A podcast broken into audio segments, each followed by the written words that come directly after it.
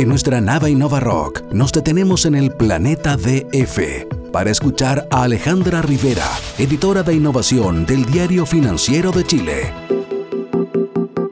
Hola, buenos días. Soy Alejandra Rivera, editora de Innovación y Emprendimiento de Diario Financiero, y aquí parte una nueva entrega de Planeta DF en Innova Rock.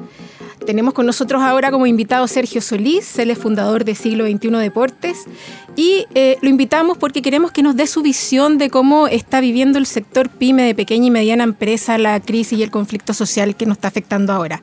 Él partió trabajando en Esparta hace 14, hace 14 años y fundó su primera tienda de artículos deportivos en Galería Santiago Centro. Siglo XXI Deportes, así se llama, ¿no? ¿No me equivoco? Así es. ¿Y cuántas tiendas ya tienes ahora? Son nueve tiendas y una próxima apertura, ¿no es cierto?, que tendría que haber estado hoy, día ya funcionando, digamos que es en Open Kennedy, un nuevo que está al lado del Parque Arauco, pero con todos estos acontecimientos, ¿no es cierto?, se ha visto imposibilitado de, avanzar en los trabajos, así que se está postergando unos días, digamos. Cuéntame, Sergio, ¿cómo te está afectando la crisis social? en términos de ventas, de apertura de negocio. Cuéntanos un poco tu, experiencia. Bueno, hemos tenido problemas serios, digamos, desde que partió esto, porque, bueno, nunca había visto yo una situación como la que se está dando hoy día. De los años que yo trabajo en retail, digamos que son alrededor de 42 años, nunca había visto esto, digamos. Eh, normalmente podríamos haber tenido un terremoto, qué sé yo, algunas protestas para el plebiscito, eh, desbordes del río Mapocho, como anteriormente decía alguien, y las cosas tenían que tenían que seguir, teníamos que seguir viviendo, qué sé yo, podíamos estar un día, dos días, tres días pero nunca me había tocado vivir una situación como la que estamos viviendo hoy día. No sé que estamos hablando de veintitantos días para el mes y está, por lo menos en muchas áreas del, país está paralizado. ¿Y ustedes como tiendas están cerradas, están abriendo en forma parcial? Durante los primeros días, que fueron alrededor de 8, 9, 10 días, estuvieron todas cerradas, absolutamente cerradas, no se podía abrir ninguna tienda. Y a posterior, ¿no es cierto?, hasta el día de hoy, hemos estado abriendo, ¿no es cierto?, eh, de acuerdo a lo que a, las informaciones que están dando los malls y a cómo se está comportando la cosa en la calle. Entonces, podemos estar hoy día con una tienda abierta, ¿no es cierto?, y en 10 minutos más me llaman para decirme que estamos cerrando porque sencillamente eh, no se puede seguir funcionando, digamos. ¿Y ustedes operan principalmente dentro de centros comerciales o también tienen...? Claro, principalmente centros comerciales. En Santiago y regiones, En Santiago y regiones. ¿Y cuánto han disminuido tus ventas? Bueno, independiente que hubieron días que no vendimos nada, ¿no es cierto? Eh, el, problema que hay es que definitivamente, ¿no es cierto? Cuando las tiendas están abiertas en parcialmente, digamos, y hay que estar cerrando a, mitad de día, a las 3 de la tarde, a las 5 de la tarde, esas no son las mejores horas de venta. O sea, el pic de la venta, ¿no es cierto? Normalmente es de, la salida de la oficina, ¿no es cierto? 6, entre 6 y 8 de la noche, y esa no, no estamos vendiendo nada, porque no hay ningún mall que, eh, que esté hasta este minutos funcionando hasta más de las 7 de la tarde. Producto de que en determinado momento ¿no puede que haya un problema, puede que no lo haya, pero el problema está en que nosotros hay que eh, eh, velar por la seguridad de la gente, entonces hay que darle permiso antes para que se vayan, eh, qué sé yo, por, lo, por un tema de locomoción, por un tema de seguridad.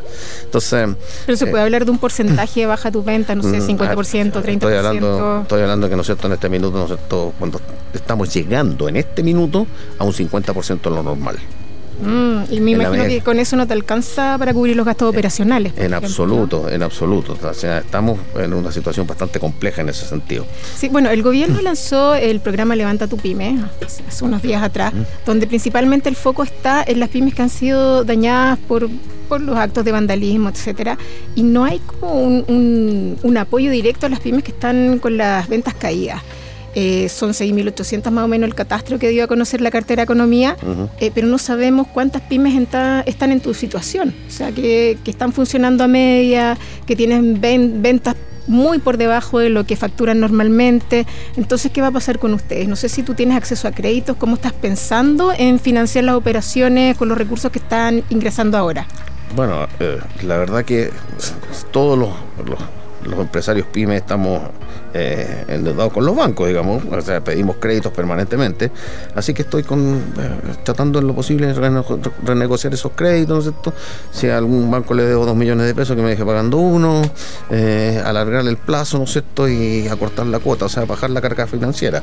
Es lo primero. Entonces, lo demás es lo que no está al alcance mío, que es lo que podemos esperar, ¿no es cierto?, de las autoridades de gobierno, a ver cómo nos pueden ayudar por la parte de ellos. Todo lo que tenga que ver conmigo, digamos, eh, lo estoy haciendo, lo estamos, estamos renegociando con los bancos, ha habido predisposición absoluta, todos están conscientes de que la, situación está complicada, así que en ese sentido no hemos tenido problemas, o sea, por lo menos yo eh, he, tenido una muy buena acogida con los bancos. Es que eso te iba a preguntar, ¿se han portado bien? Se han portado bien. Porque básicamente, como, como conversábamos, las medidas que anunció el gobierno eran justamente para pymes afectadas y le habían pedido a los bancos que flexibilizaran los pagos. En mi caso, en mi caso no, no hubo problema. No tengo nada que decir, todo lo contrario. ¿Pero tú estás al día con tus deudas? Eh, absolutamente. Yo estoy al día con las deudas. entonces no tuviste problema para acceder a nuevo financiamiento. Exactamente. No sé qué pueda pasar con una persona que esté con, sus deudas impagas, digamos, a lo mejor eh, se puede complicar un poco más, no tengo idea. Pero por lo menos yo eh, he visto que los bancos han tenido una muy buena predisposición para con uno, digamos. Es más, eh, un ejecutivo de cuentas de uno de los bancos con los cuales me llamó por teléfono a él para decirme, no sé en qué me podía ayudar, sin que yo hubiese llamado todavía. Entonces eso es un buen antecedente en el, que, el cual esperamos que aparentemente hay, hay una predisposición en general de poder ayudarnos. Que ganas de preguntarte qué banco es. si quieres te lo digo, no tengo ningún problema. ¿Sí? Es el BCI. El BCI. Bueno, el BCI, el BCI Banco de Estado tiene una tradición de apoyar a emprendedores, ¿no? Y a pequeña y mediana empresa. Sí. En ese sentido, ¿tú cuántos trabajadores tienes ah, eh, en tus tiendas? Nosotros en general somos alrededor de 55 personas.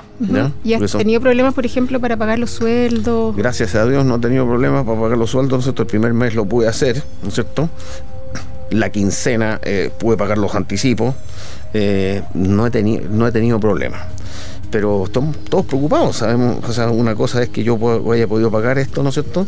Y que en determinado momento, no sé, nadie, nadie puede decir qué va a pasar más adelante, si esto sigue, nadie me asegura que yo pueda, cumplir con mis compromisos, que son los primordiales, eh, asegurar el sueldo a la gente, no tener que estar despidiendo personal, qué sé yo, y nosotros lo que menos necesitamos hacerlo, estamos abriendo una tienda nueva, lo que tenemos que buscar es, es, más apoyo todavía, así que... ¿Y cuánto más puedes aguantar en una situación como ahora?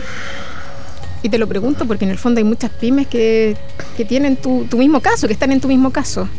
Yo en el mío, ¿no es cierto? Por lo menos... Y Quieres una pyme más o menos mediana también. De muchos, de muchos, digamos, es la preocupación que todos tenemos. O sea, yo la verdad que no sé qué pudiera pasar, ¿no es cierto?, si esto se siguiera alargando más, digamos. Entonces eso me tiene tremendamente preocupado.